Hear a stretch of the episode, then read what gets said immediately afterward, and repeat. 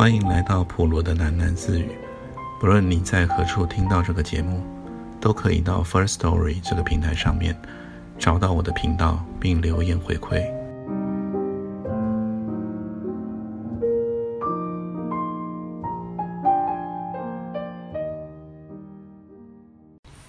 小叶抱着猫，站在玻璃门后，目送他们离去。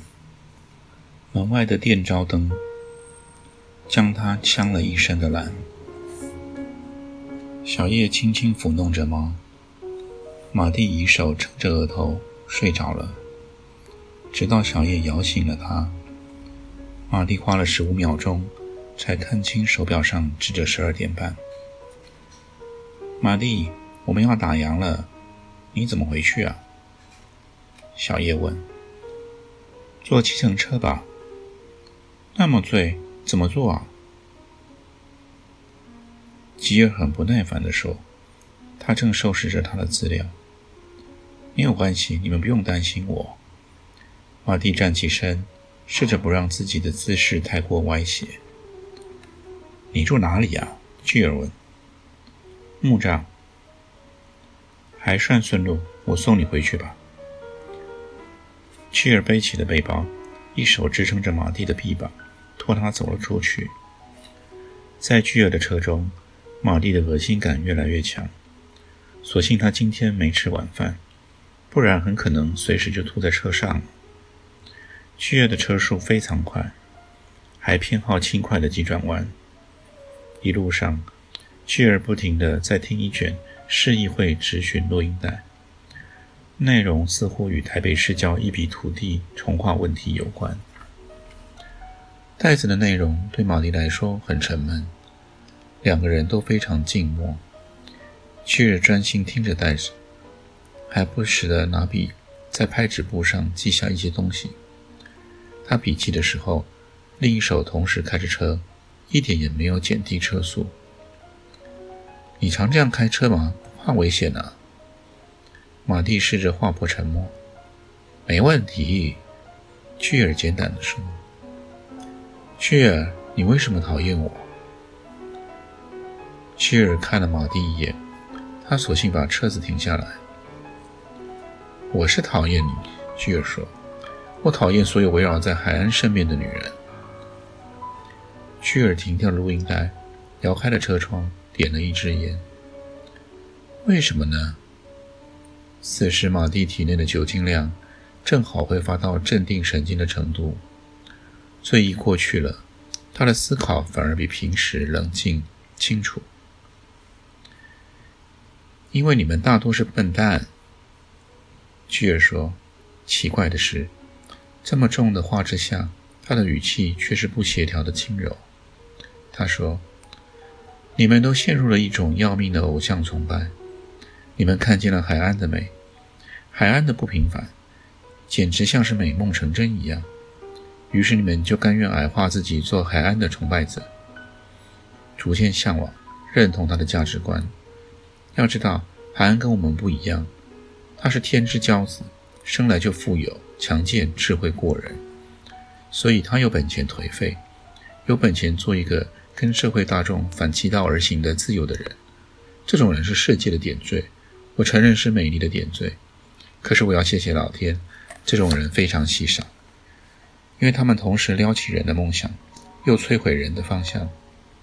海安他只为自己而活，要爱上他，你就得准备好赔上所有。那么你呢？你不是吗？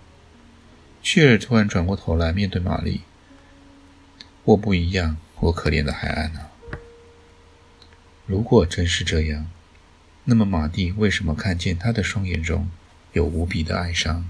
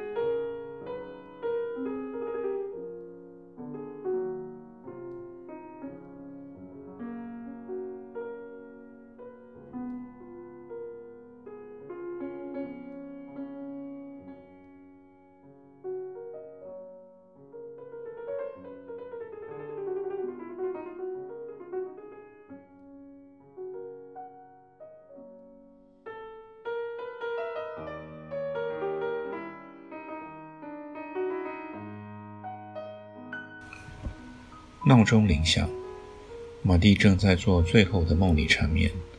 那是一个有关于阳光与海洋的梦。在白色的沙滩与海水之际，耸立着一座洁白的希腊式的石柱大门，大约有十公尺那么高的大门。马蒂从门内看见远方宁静的海平线，还有蓝天里几朵暖洋洋的白云。阳光是那么的强烈，仿佛马蒂的眼睫都要被晒出盐的结晶。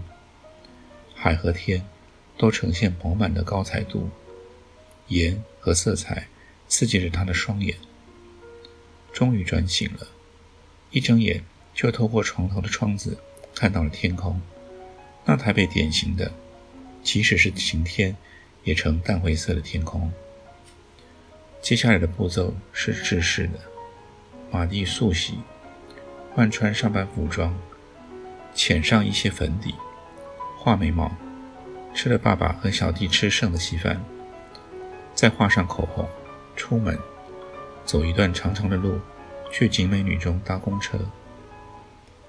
这一段路得走上二十分钟，不过从木栅到公司有一班二五二空车可以直达，不用转车，算是十分幸运的了。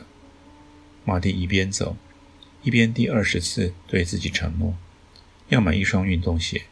专供自己走这段路用，上班用的高跟鞋则放在公司中换穿。从景美女中到公司大约不到几公里，但是公车可以足足开上三十分钟。因为正是早上的塞车高峰期，车潮总是准时的冻结在宝桥路上。马蒂也曾经想过带一些英文书籍在公车上阅读。一方面排遣塞车的沉闷，一方面加强英文的功力。但最后他终于承认，在公车上自修是不可能。不是因为车子死走时停的颠簸，不是因为车厢内劣质喇叭放送的刺耳音乐，主要是因为车上那呆滞，那来自所有人互相感染、共同滋长的巨大的代志。花了约一个钟头的奋斗到达公司。马蒂插可告慰的是，他的行程劳顿还是同人中较轻微的。比方说，会计部的艾玛，因为无力负担租屋台北的开销，毕业工作至今还住在泸州的老家，早晨必须转搭三班车抵达公司。那等公车望眼欲穿的滋味，他每天足足尝六次。比方说，业务部的小陈举债三百五十万，在西池买了一间公寓，每天来回开车往返嘉裕公司的时间有四小时之久。一天生命中的四小时，马蒂开玩笑说：“干脆再加四小时，在车上做个计程车司机好了，收入并不见得短少。”这玩笑话很让小陈惆怅了一阵子。早上的工作多半是忙碌的，因为陈博士有时将会议集中在上午开完的习惯。马蒂一律随时在侧，而且马蒂也谨遵我的提示单上的铁则，尽量利用上午做思考性的工作，并在午休前详演一次工作日志上登载事项。有一件事，马蒂无法遵从。那就是每周和不同部门同仁午餐三次这一项。中午是他的私密漫游时光。虽然公司左近的市容那么杂乱拥挤，他还是尽其可能往内寻找一些游荡的空间，比如说到三商去看看少女发饰和项链，到文具行挑一叠小卡片，或者到素食店中。点取一杯热咖啡，顺手摊开自己的小手册，在其上写下一些与自己的内心对话。午餐是很好打发的，为了应付每天中午如洪水初涨觅食的上班族，这附近衍生了很多吃食店。在经过长期的市场自动调节后，大略可以分为两种形式。五十元一克的饭食，以及一百五十元一克富有咖啡的商业简餐。除了特别的社交聚会外，同事们大都买很简单的便当，回办公室对坐而食，自奉相当朴素。企划部的小宋说：“我们这一代白领阶级叫做洋葱族，外表光鲜，人模人样。一经扒开外衣后，那真相辛辣的叫人掉泪。台北的生活就是这样，五十元便当一吃半个月。上一次 KTV 却要耗去几星期的午餐费。穿着仿香奈儿裁剪的优雅套装，却挤在空车中作难民状。”若是斗胆举债做了被屋主，那么就更有长达二三十年的拮据与。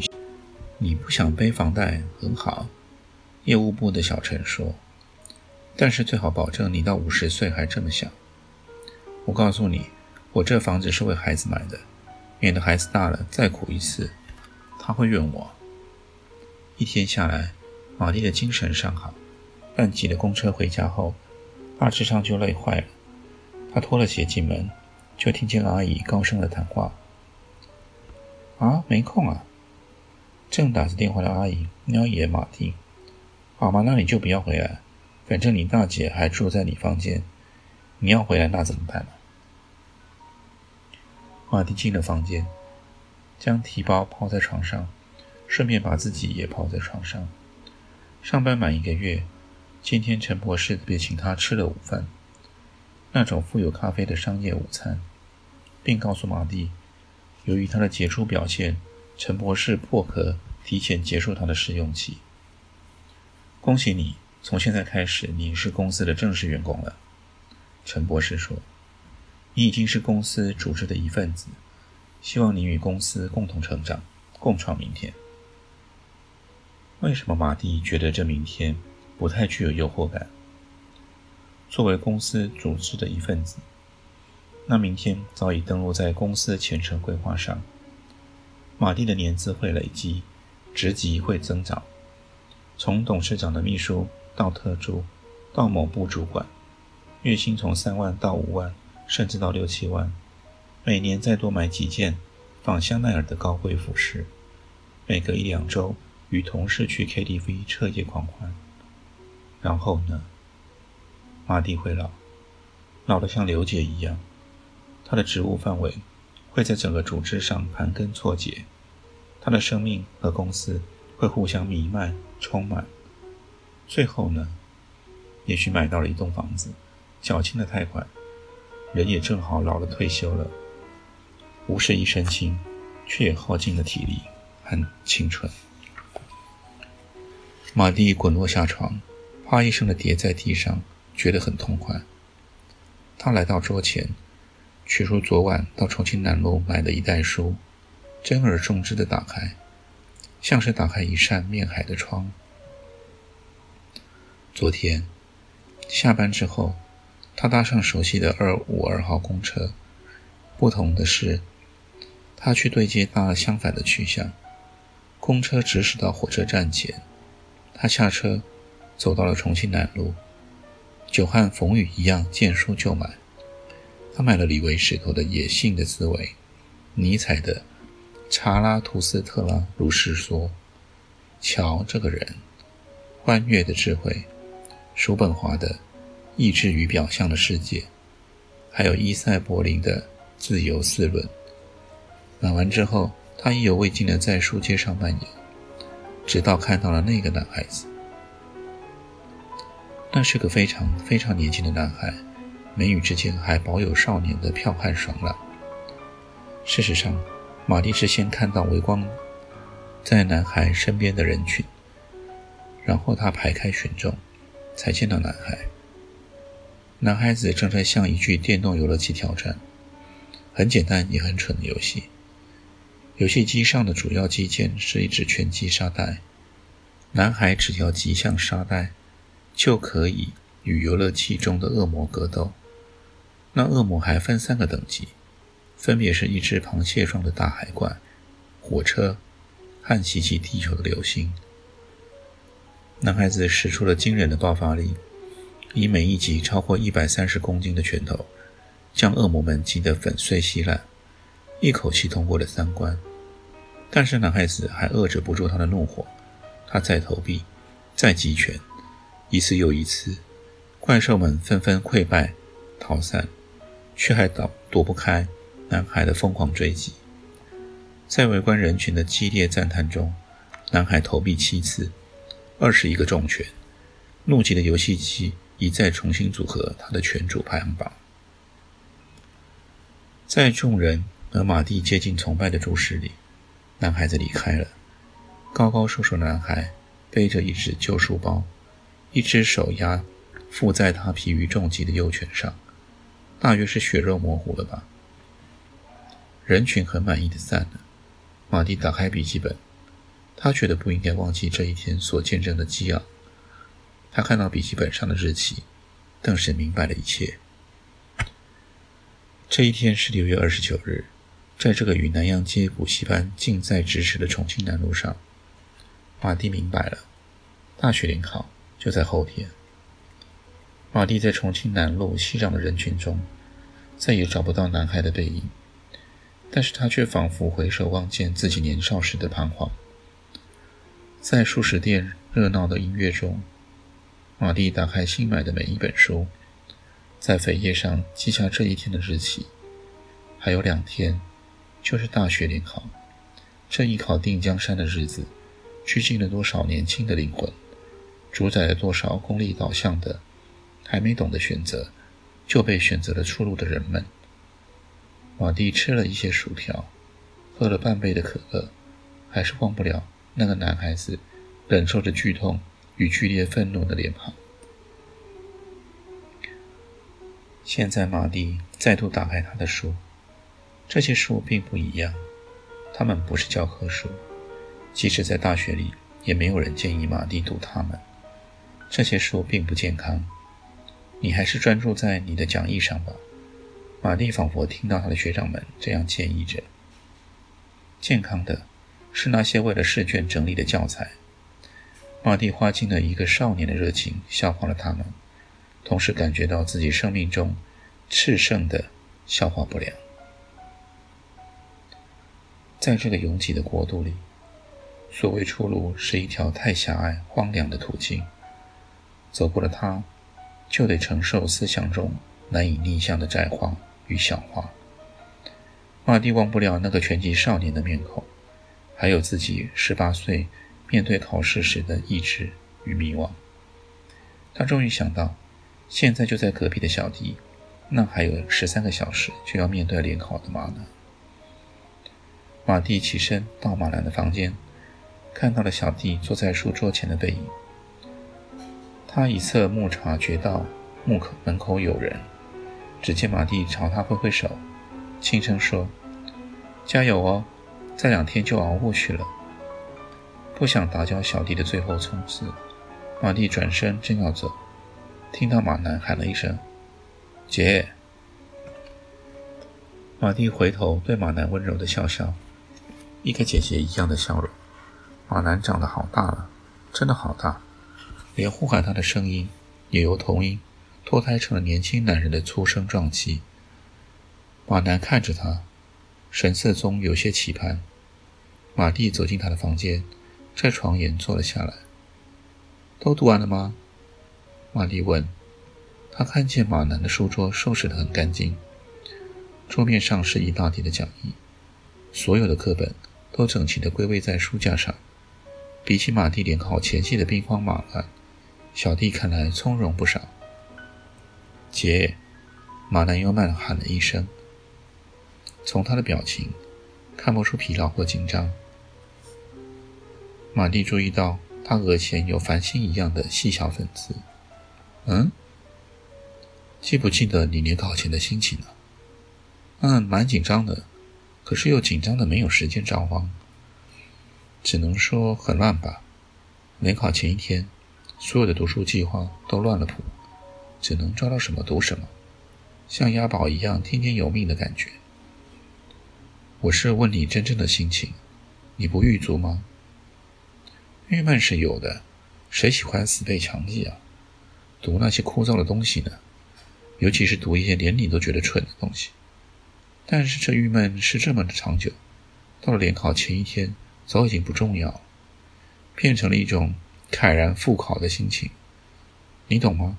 既然没办法，制度就是这样，那么就冲过去，把所有的付出兑换出代价出来，总不能白白读三年了。可是我怎么不是这样想啊？马兰两肘搁在桌上，双眼中很空茫。姐，你帮我把门关上好吗？锁上它。马蒂照做了。马兰俯身，在书桌的最底端抽屉摸索着，掏出一包香烟，询问的望了一眼马蒂。他摇摇头。马兰点了一根烟，以喝光的基金空瓶充当烟灰缸。我觉得到了今天，我的郁闷达到了顶点。马兰说，他很熟练地将香烟深深吸入肺部，缓了缓，再吐出了烟雾。姐，你觉不觉得这种人生没什么意义啊？人的一生短短数十年，最好的年轻时光，应该是很狂野、很奔放的时候。我们却绑在书桌前，除了背书还是背书，不背的时候就写作业。我会考过去的，我知道。可是这些年轻岁月谁来陪我？问题是这个问题，并不只发生在我的身上，几乎每个人都一样，大家都一样惨。在最富感情、最富梦想的年纪里，强忍的青春期本来就很严重的骚动不安，日复一日，捏着鼻子生吞活剥这些教材，物极必反。书上说的，大家都这么压抑。我很怀疑，我们能组成多美好的社会啊！